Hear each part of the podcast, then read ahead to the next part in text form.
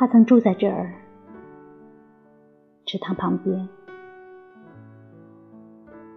通向池塘的台阶已经颓废了，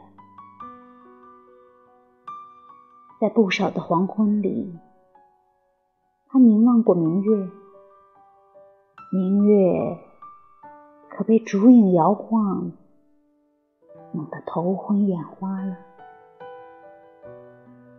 在不少的雨天里，潮湿泥土的气味。越过稻谷的青苗，飘到了他的身边。在这儿的枣椰子树丛里，在姑娘们一边安坐闲谈，一边缝着冬天的被子的大院里，他的昵称小名是大家都熟人的。这池塘深处的水，始终记得他游泳的四肢。他潮湿的脚，日复一日的在通向村庄的小径上留下脚印。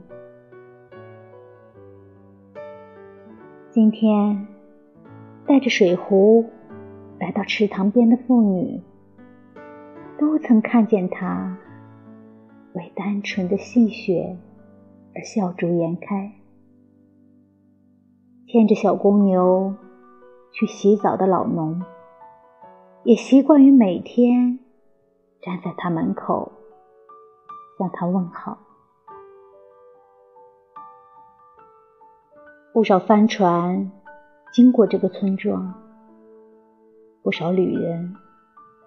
在那棵榕树下歇脚休息，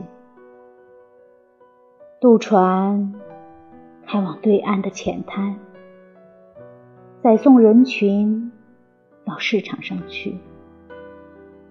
然而，他们从来没有注意到村子大路旁边这一小块地方，就在台阶颓废的池塘附近。